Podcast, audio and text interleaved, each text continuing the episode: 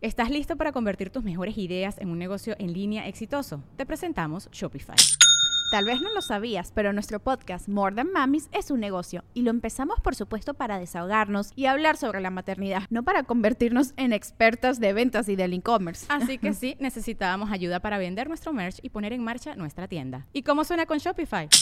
Llegó otra venta. Shopify es la plataforma de comercio que está revolucionando millones de negocios en todo el mundo. Ya seas un emprendedor desde tu casa o desde donde sea, Shopify es la única herramienta que necesitas para iniciar, administrar y hacer crecer tu negocio sin dificultades. Con Shopify puedo gestionar pedidos, envíos y pagos desde cualquier lugar, brindándote toda la información y estadísticas de tus ventas al detalle. Regístrate para un periodo de prueba con tan solo un dólar al mes en shopify.com barra sonoro, todo en minúsculas Ve a shopify.com barra sonoro para llevar tu negocio al siguiente nivel. Shopify.com barra sonoro.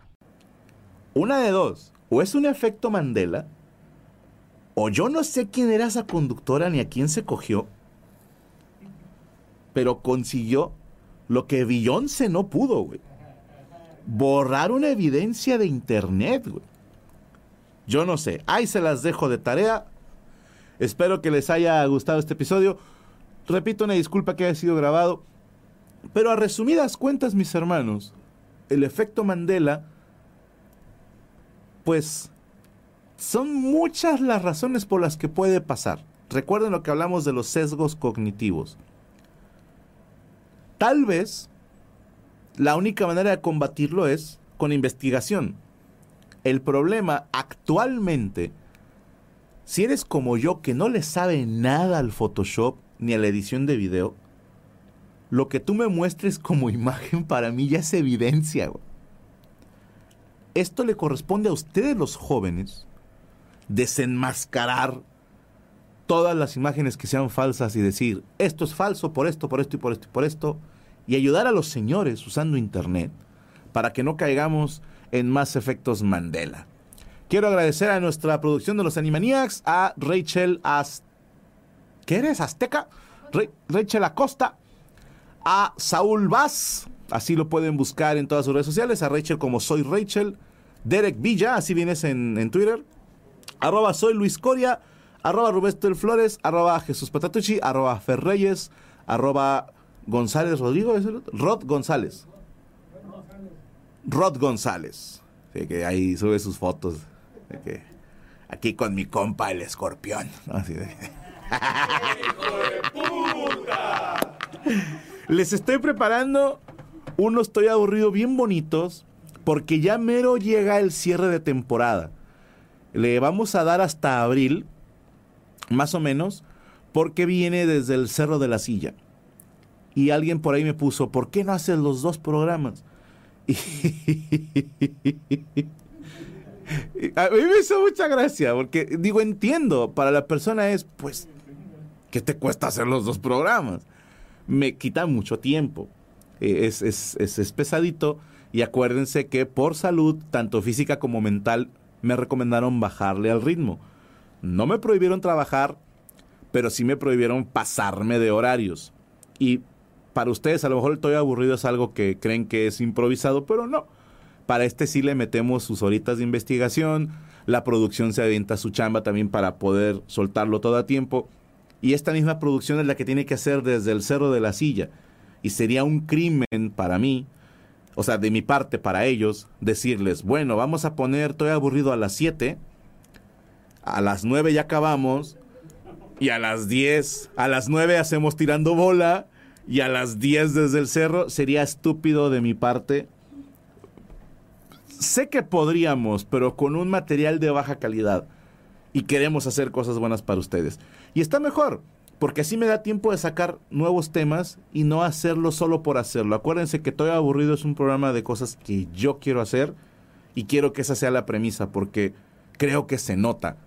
Cuando yo disfruto, ustedes también disfrutan. Entonces, para que sea algo de calidad, vamos a interrumpir Estoy Aburrido. Nos sirve para descansar la mente, limpiar el paladar un poco y se viene desde el cerro de la silla, que ya saben que confíen en mí. Fíjense, aquí tengo que hacer unas aclaraciones. La selección de invitados el 90%, 95% es puros huevos de un servidor. Siempre ha sido así. A veces había raza dentro de mi producción que me decían, Franco, ¿qué tiene que ver esta persona y esta persona? Y yo les decía, confíen en mí. Y a veces salieron programas que la gente decía, no mamen. Y a veces programas que fueron buenos, pero desgraciadamente los que se nos fueron al carajo, se nos fueron al carajo de buenos. Mis hermanos, confíen en mí.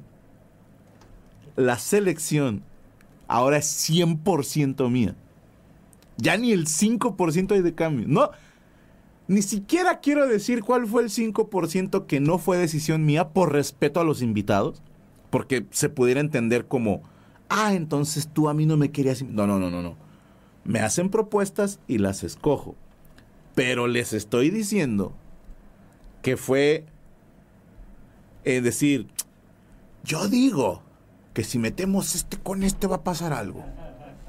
Y se los juro, mis hermanos, que hemos estado a marchas forzadas, la producción buscando maneras de mejorar la calidad del producto y un servidor dije, no vamos a invitar por invitar, vamos a invitar combinaciones buenas. Y si no me late una combinación, es una sola persona. Y si no me siento seguro, esa semana no hay programa. Pero que también dependemos de la disponibilidad de mis invitados. Ya confirmaron más de la mitad de los invitados, ya tenemos como dos meses llenos, unos 8 o 10 programas. Se viene una buena tercera temporada Desde el Cerro de la Silla. Se viene el regreso de RNS a Desde el Cerro de la Silla, con unos conductores que confíen en mí, les van a gustar. Espero que les haya gustado el episodio, mis hermanos. Nos vemos la próxima semana. Yo soy Franco Escamilla. Estoy aburrido.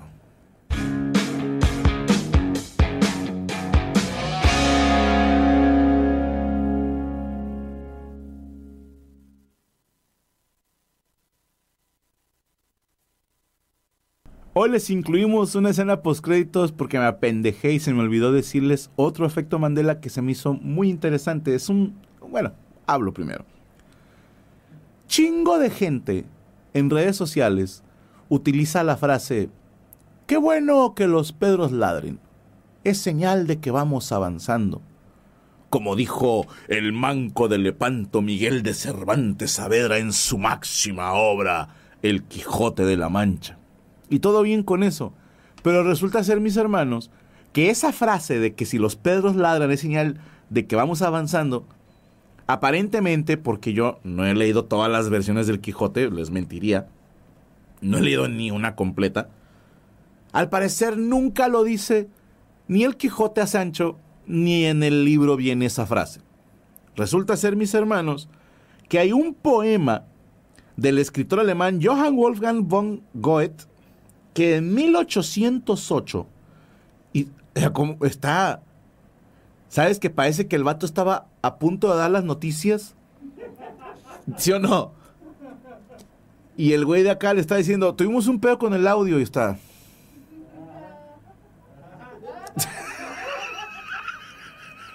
Dime que no la cagó un ancestro de Coria ahí en...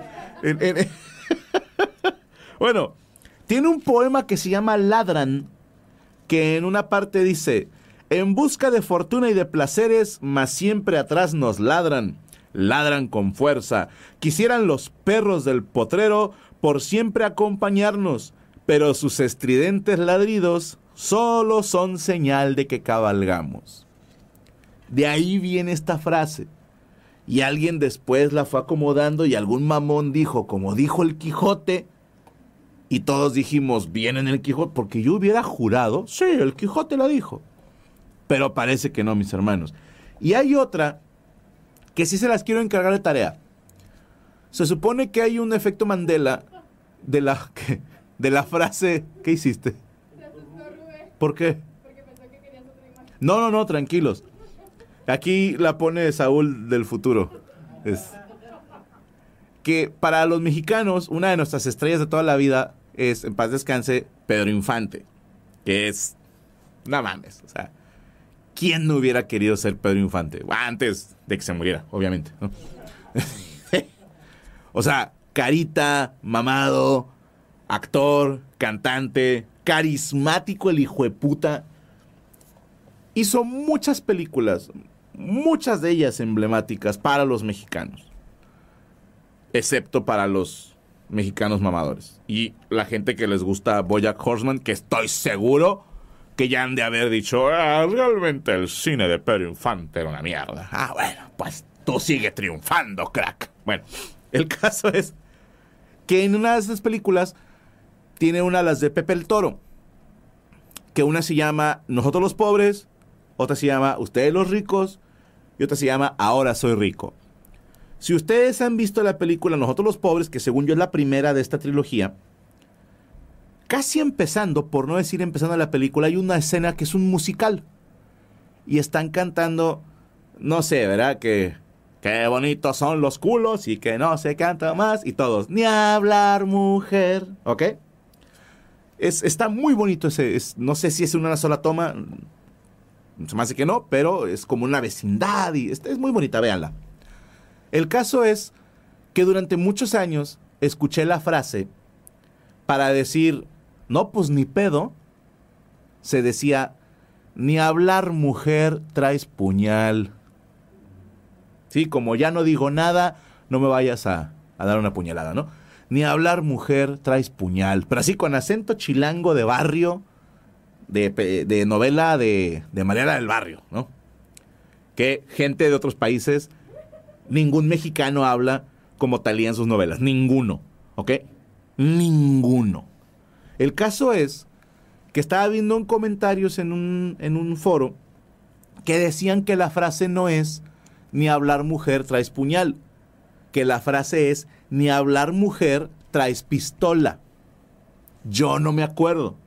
Me acuerdo más de la frase traes puñal que traes pistola. Pero otro güey asegura con unos huevotes que en la película Nosotros los pobres dicen ni hablar mujer traes pistola y en la película Ustedes los ricos dicen ni hablar mujer traes puñal. Honestamente este me lo encontré hoy y no me daba tiempo de ver las dos películas, así que les pregunto a ustedes, hagan equipos de tres y en los comentarios pónganme si la frase es ni hablar mujer traes puñal o ni hablar mujer traes pistola o si realmente son las dos y se dicen en distintas películas o tal vez en distintos momentos de la misma película. Pero en fin, ahora sí, es todo.